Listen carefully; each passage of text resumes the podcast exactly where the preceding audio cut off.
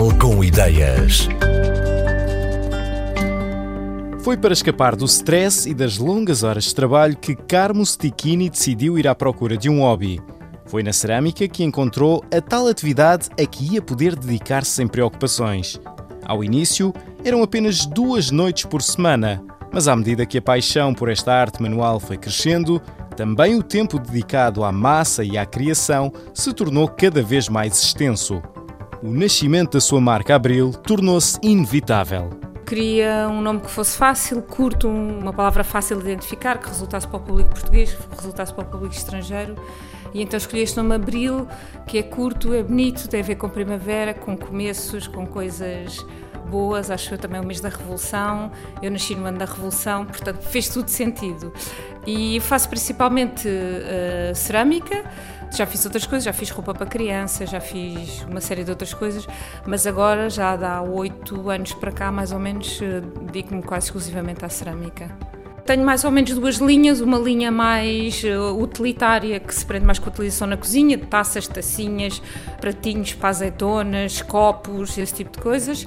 E depois tenho uma parte mais decorativa, que nesta altura do Natal é os meninos Jesus, é os pais natais, as estrelas para pôr na árvore e as jarras, que são talvez as minhas peças mais identificáveis. As jarras que vêm em vários tamanhos, jarras mini, jarras grandes. E também tenho uma linha muito pequenina de bijuteria, que é feita em porcelana, mas mas também acho que transmite esse sentido de humor. Não faço peças de arte complicadíssimas, mas são objetos que tentam transmitir uma ternura e um estar bem com a vida e uma alegria que às vezes, por razões múltiplas, esquecemos, não é? E, por exemplo, quase todas as minhas peças estão a sorrir, quase todas as minhas peças têm caras e são sorridentes, e mesmo quando são peças que não têm caras, eu tento sempre manter um certo sentido de humor, como tenho umas tábuas para queijos que têm uns galos, ou tenho uns copos que são atravessados por peixe, portanto o rabo do peixe está de um lado e a cabeça está do outro. Coisas que possam nos fazer só parar um segundo e sorrir, que é o que geralmente acontece e que me dá imensa alegria, e isso faz com que um dia normal seja extraordinário. Portanto, qualquer objeto que nos toque emocionalmente, eu acho que faz um dia extraordinário. E é isso que eu tento fazer todos os dias, e é isso que eu sinto quando as pessoas veem o meu trabalho, saem sempre com um sorriso, mesmo que não comprem nada, acho que ficam bem dispostos, então é objetivo cumprido tenho um processo de experiência e erro. Portanto, às vezes eu tenho uma ideia e acho que vai ficar espetacular. E depois, quando começo a fazer, percebo que não é nada daquilo que eu queria e mudo enquanto estou a fazer. Portanto, é um processo muito vivo, se quisermos, muito pouco fixo. E pronto, e também tem a ver com a minha maneira de estar e de trabalhar, que é também uh, ser muito aberta ao erro. Eu acho que isso é essencial e quando eu também dou aulas aqui neste espaço e estou sempre a dizer aos meus alunos que fazer cerâmica é um exercício de calma, não só porque a cerâmica tem tempos próprios e não vale a pena nós estressarmos e tentar fazer mais depressa porque então estraga tudo, mas porque temos que ser eh, condescendentes connosco próprios e temos que aceitar o erro porque faz parte do progresso do próprio trabalho.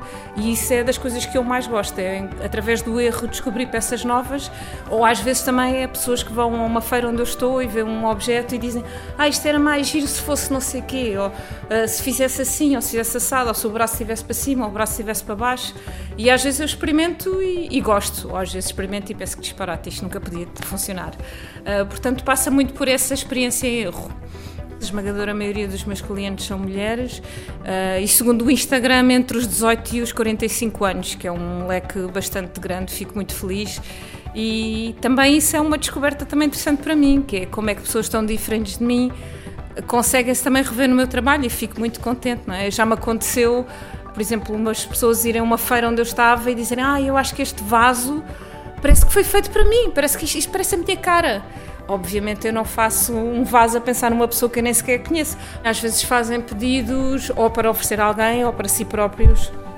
Eh, já aconteceu mandarem fotografias de pessoas a pedir para fazer parecido ou com algum toque especial eh, ou então sozinhas as pessoas encontram coisas que eu achei que eram minhas e afinal são muito mais comuns do que eu imaginava. Por exemplo, uma senhora de Espanha que me descobriu pelo Instagram escreveu-me a dizer que a filha dela, quando era pequenina, desenhava sempre todas as mulheres com flores na cabeça.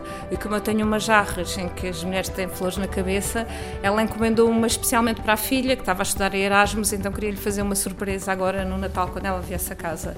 É claro que isto para mim é super gratificante e depois mandou-me uma fotografia da jarra no quarto da filha e, portanto, cria-se uma relação que é o objetivo máximo, não é? é? As pessoas sentirem-se reconhecidas e felizes com as peças. Os trabalhos de cerâmica da Abril são agora a ocupação a tempo inteiro de Carmo Sticchini. Por vezes, a criação de uma peça pode demorar meses ou até um ano, desde que a ideia surge até que se materializa. E quando não está a criar, Carmo Sticchini partilha os seus conhecimentos nas aulas que dá no seu ateliê em Lisboa. Os objetos extraordinários do dia a dia, como são chamados no site da Abril, podem ser vistos não só na página da marca, como também no Facebook e no Instagram.